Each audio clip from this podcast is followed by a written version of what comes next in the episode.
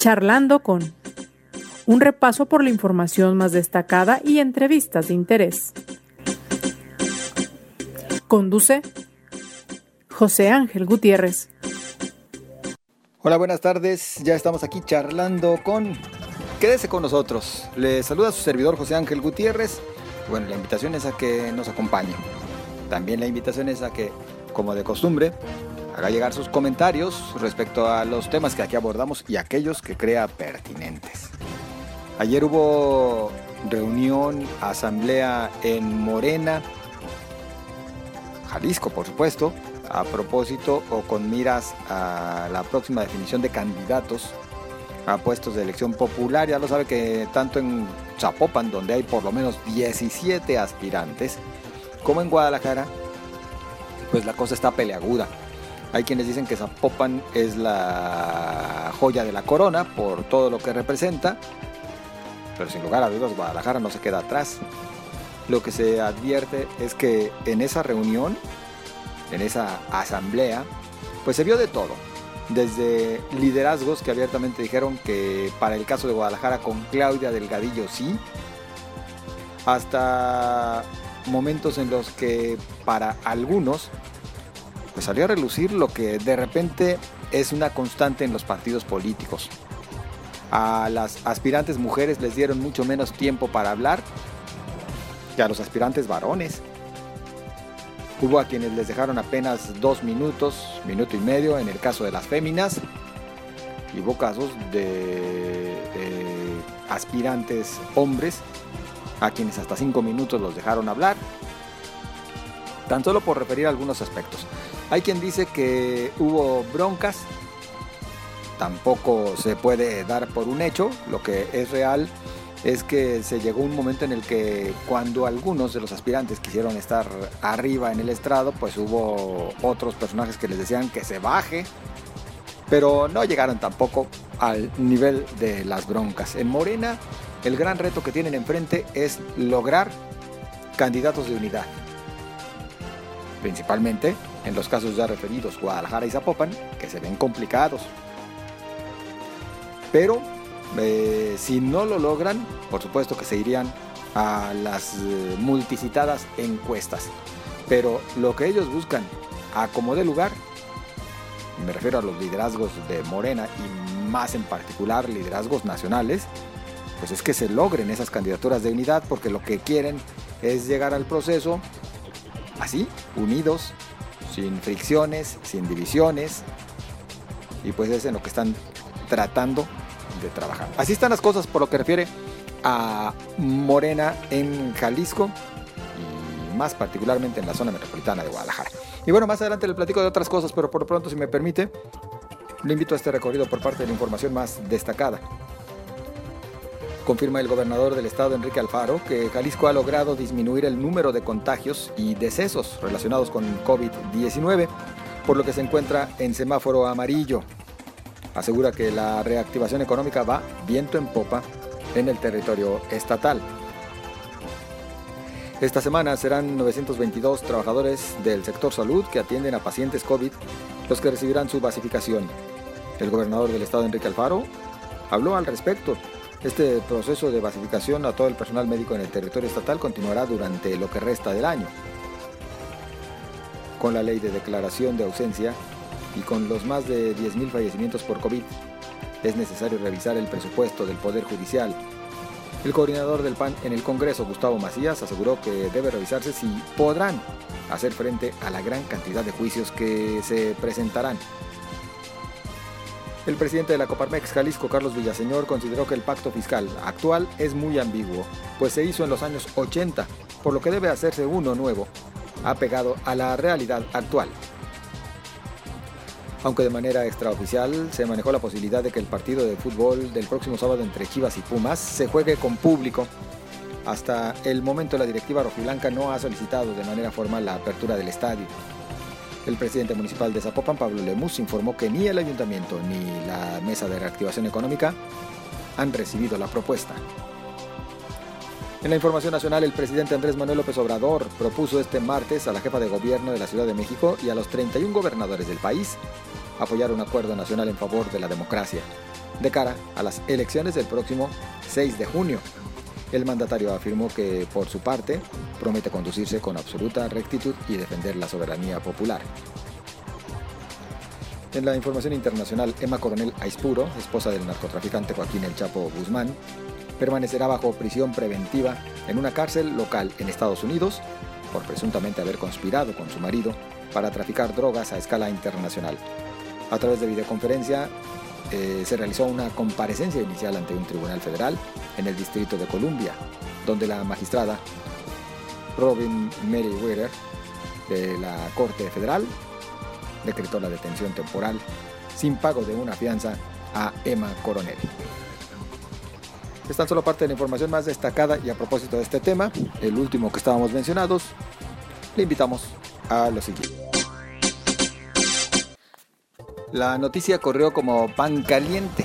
La detención de Emma Coronel Aispuro, esposa de Joaquín El Chapo Guzmán, ¿en realidad de qué se le acusa? O, o cambiará inclusive la pregunta, ¿de qué no se le acusa? Yo saludo a Surya Palacios, socióloga, periodista, quien escribe sus análisis jurídicos en alto nivel.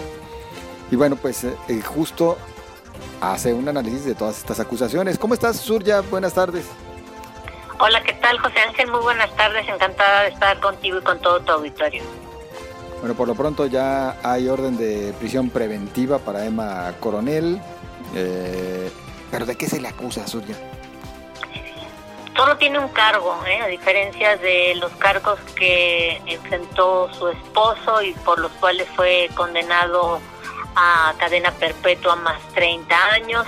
Eh, a diferencia de Joaquín Guzmán, a su esposa Emma Coronel Aispuro solo se le está afincando un cargo de importar y distribuir en Estados Unidos 5 kilos o más de cocaína, un kilo o más de heroína, 500 gramos o más de metanfetaminas y 1000 kilos o más de marihuana en la modalidad de ayuda e incitación. Ese es el único cargo con esta agravante, ayuda e incitación, que está enfrentando Emma Coronel en la Corte del Distrito de Columbia, en donde este mediodía la jueza Robin Meriwether eh, aceptó la petición de la Fiscalía para que la imputada se mantenga en prisión preventiva, prisión temporal se le denomina en Estados Unidos, equivale a nuestra prisión preventiva en México, porque bueno, existe el riesgo de fuga por los recursos que presuntamente posee de acuerdo con la Fiscalía estadounidense. Ese es el cargo en específico, se estarían violando las secciones 21 y 18 del Código Común de Estados Unidos y bueno, la pena para ese ilícito es mm, la sanción mínima es de 10 años y la máxima de cadena perpetua. Todo depende de lo que considere el juez al final del juicio. Ya ¿tuviste acceso al documento, que por cierto contiene 12 páginas eh, que explica justamente eh, esta aprehensión de Coronel Aispuro. ¿Qué tanto contiene? Bueno, en estas 12 páginas que forman parte de la acusación, por un lado está la, la denuncia criminal, la criminal complaint, se le denomina en el sistema jurídico estadounidense, en donde se detallan este cargo ¿no? y el, la agravante o la modalidad por las cuales este, eh, habría cometido ese delito de importación y distribución mm, de, de, drogas o de estupefacientes en Estados Unidos. Y el documento de 12 páginas sirve como apoyo a la acusación. Este texto lo redactó un agente especial del FBI, del Buró Federal de Investigaciones, el agente Eric McGuire, quien le narra al juez del caso los antecedentes tanto del el cártel de Sinaloa como las presuntas actividades delictivas en las que habría colaborado Emma Coronel. Y en este documento de 12 páginas se dice, por ejemplo, que la esposa del Chapo transmitió mensajes a su cónyuge para promover las actividades de tráfico de drogas, mientras Guzmán intentaba evitar la captura de parte de las autoridades mexicanas después de que se fugó del penal del Altiplano en 2015. Se argumenta en, en, ese documento que Coronel Espuro habría estado involucrada en el apoyo de su cónyuge de 2012 a 2014 y según la narración que hace este agente especial del FBI, después de que el Chapo Guzmán fue arrestado tras su segunda fuga del penal de máxima seguridad en, el Estado de México, el Altiplano, Coronel habría continuado entregando mensajes de su esposo que, este, que le daba este en sus visitas a la prisión mismas eh, notas omisivas que no fueron monitoreadas por las autoridades mexicanas, se lee textualmente en ese documento. Y bueno, ahí también se, se detalla que la acusación se fortalece a partir de dos testigos cooperantes, que se denominan testigo cooperante 1 y 2, que no son otra cosa más que testigos protegidos por las autoridades del Departamento de Justicia de Estados Unidos, quienes le habrían detallado al FBI que eh, colaboraban con el cártel de Sinaloa y que incluso se le habría, uno de le habría entregado dinero a Emma Coronel proveniente de venta de drogas, con lo cual, bueno, pues se argumenta que esas actividades formarían parte de la colaboración para importar y distribuir estupefacientes en Estados Unidos de parte de la esposa del Chapo Guzmán.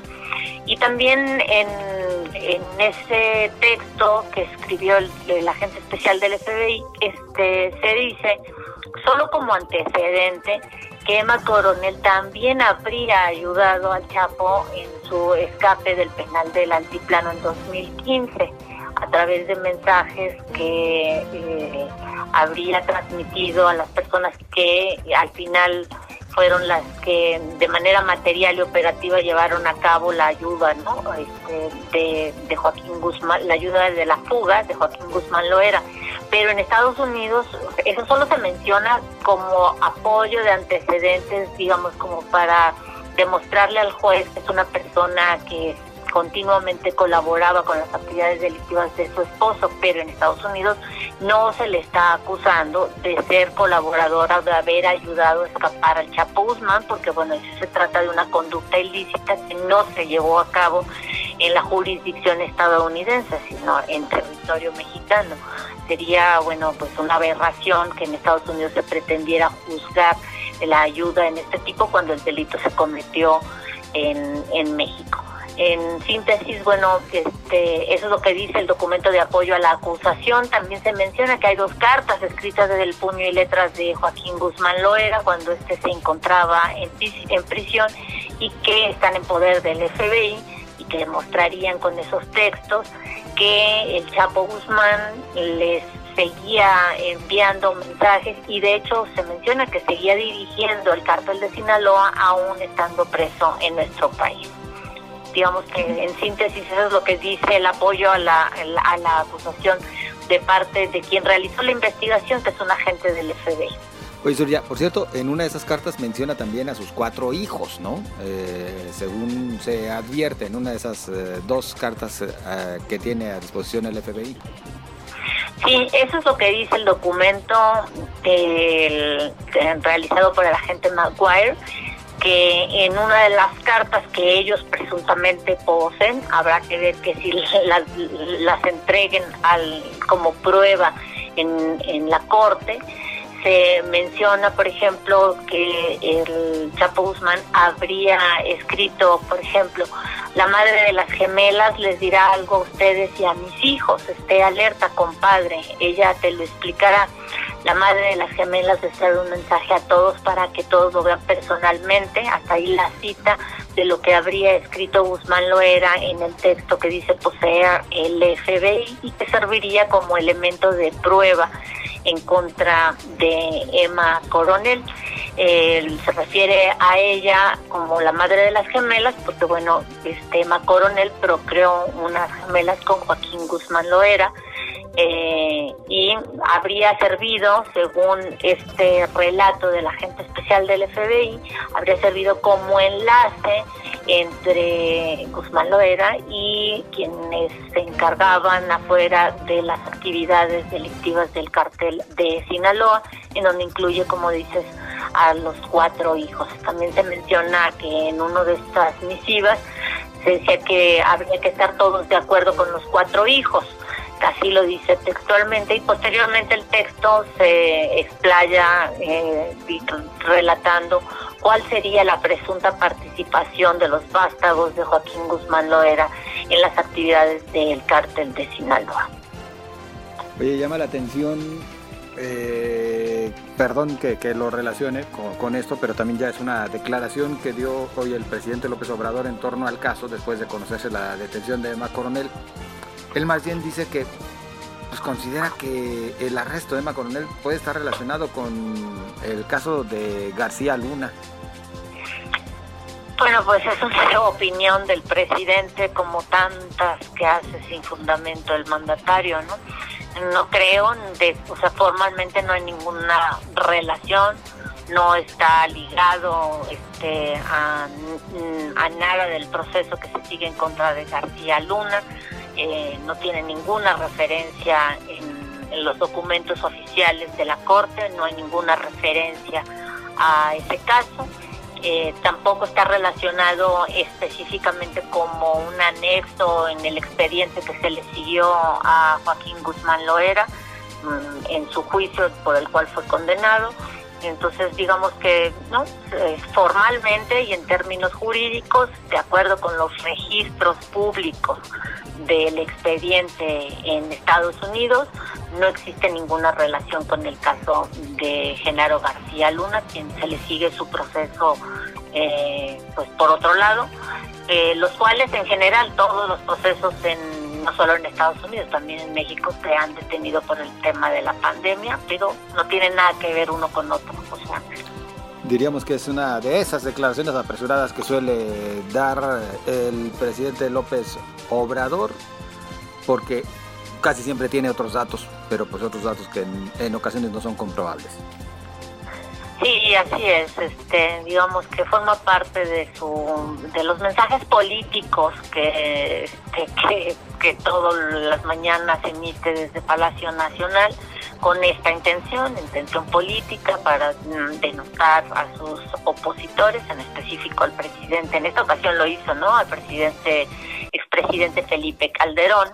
Este, de pasada también ahí le dio este, mencionando que se trataba Genaro García Luna, era funcionario de esa administración. en general no, oficialmente se trata de otro caso totalmente distinto. Eh, y que, bueno, también el FBI y el Departamento de Justicia de Estados Unidos, desde que se anunció el día de ayer que eh, se había detenido a Emma Coronel, se aclaró que bueno, en el sistema jurídico estadounidense todas las personas, incluyendo a la detenida, son inocentes hasta que un juez diga lo contrario más allá de toda duda. Por pronto, sin embargo, seguirá su juicio en prisión, ¿verdad? Por lo pronto sí, este, después de la de la audiencia de este de este mediodía, solo se pidió de parte de la defensa de Emma Coronel que eh, pudiera haber una audiencia, una nueva audiencia dentro de dos semanas, eh, en lo que se prepara el, equipo de abogados que la van a defender. En, si se fija una, una nueva fecha para una segunda audiencia en 15 días, quizá en esta pudieran eh, solicitar, porque en cualquier momento lo pueden hacer, pudieran solicitar que este, se les fije una fianza o ya tendrían una cantidad específica para ofrecer una fianza ante la Corte. Recordemos que en Estados Unidos esto es factible. El acusado puede decir, este, no me voy a escapar y para ello le otorgo una fianza de un millón de dólares, por ejemplo, ¿no? Eso lo pueden hacer los acusados y depende del juez si lo quiere aceptar o no. Creo que fue tan sorpresiva la detención de Emma Coronel que incluso los defensores no estaban muy preparados para esta primera audiencia y de cualquier manera se dejó la puerta abierta de una nueva sesión ante la Corte de Distrito de Washington, de, de Colombia, para dentro de dos semanas, José Ángel. Surya, te agradecemos el acompañarnos y el explicarnos cómo van las cosas también ahora en este otro asunto. Por lo pronto te mandamos un abrazo. Muchas gracias, José Ángel. Un abrazo también para ti. Saludos a todo el auditorio. Muy amable. Es nuestra compañera Surya Palacios, abogada, socióloga, periodista, quien escribe sus análisis jurídicos en www.altonivel.com.mx. Usted puede eh, seguir todos sus análisis.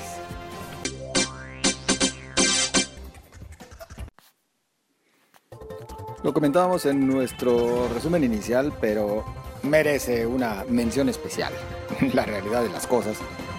El hecho de que el presidente Andrés Manuel López Obrador haya anunciado este martes que envió una carta a los gobernadores para proponerles un acuerdo nacional a fin de que no se intervenga en el próximo proceso electoral.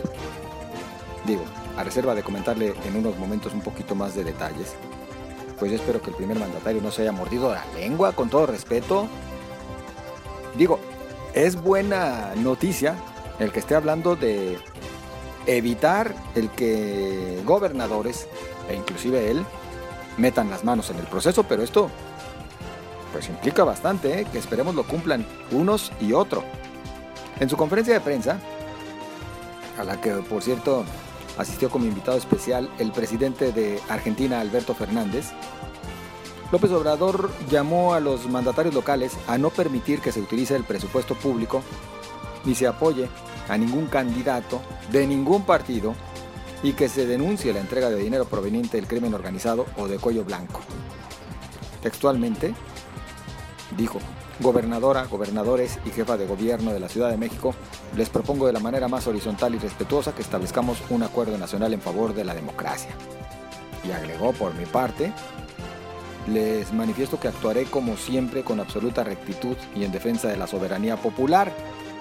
Esto mismo les convoco a ustedes. Concretamente les exhorto a que no intervengamos para apoyar a ningún candidato de ningún partido, a no permitir que se utilice el presupuesto público con fines electorales, a denunciar la entrega de dinero del crimen organizado o la delincuencia de cuello blanco para financiar campañas, a impedir la compra de altares, o conciencias a no traficar con la pobreza de la gente, no para mapaches electorales, evitar acarreo y el relleno de urnas, la falsificación de actas y todas esas abominables prácticas ilegales, antidemocráticas, que deben quedar en el pasado de manera definitiva. Pues es lo que dijo el mandatario en este exhorto a los gobernadores para seguir el ejemplo de Francisco I. Madero, cuyo principal aporte indicó se dio ante todo en el terreno de la democracia. Es lo que dijo López Obrador, convocando pues a que juntos se haga historia y que el Acuerdo Nacional por la Democracia y su efectiva ejecución permitan establecer en México la ansiada democracia de manera perdurable, para elevar así al país hasta lo más alto en el concierto de las naciones. A ver, yo insisto, me parece que sí es encomiable el que se haga esta convocatoria, este llamado, más será que se cumpla y que se ponga el ejemplo desde Palacio Nacional. Y no solamente el presidente, sino todos sus funcionarios, todos sus allegados, pues se encuentren a la altura. De parte de López Obrador, esto implicaría que también comience a acatar las disposiciones que existen para este proceso electoral. Ya una de estas se la ha brincado cuando se le dijo que tendría que haber suspendido las mañaneras y la primera reacción fue oponerse a lo que determinaba el Instituto Electoral, llevando este tema inclusive hasta el Tribunal Electoral. Ahí ya va una, señor presidente. Y digo, va en el mejor de los sentidos el señalamiento y la observación que, que hacemos ahora en este espacio, porque lo mismo tendría que ocurrir por parte de los mandatarios a nivel de gobiernos subregionales, subnacionales, y por parte de cualquier personaje que ostente un cargo público, sin lugar a dudas. Yo por eso insisto, quisiera ver todavía esta convocatoria, este llamado como algo positivo, que esperemos pues lo cumplan y se encuentren a la altura de las circunstancias todos nuestros políticos, principalmente quienes se encuentran en un cargo público. Esperemos que realmente surta los efectos favorables y que se permita que el proceso electoral se lleve a cabo de la mejor manera, por parte de todos. Llegamos al final de este espacio. Recuerde, recibimos sus comentarios, espero sus opiniones en Twitter, arroba José Ángel GTZ. En Facebook, José Ángel Gutiérrez, la fanpage, también a sus órdenes. Nos escuchamos mañana, pásela bien.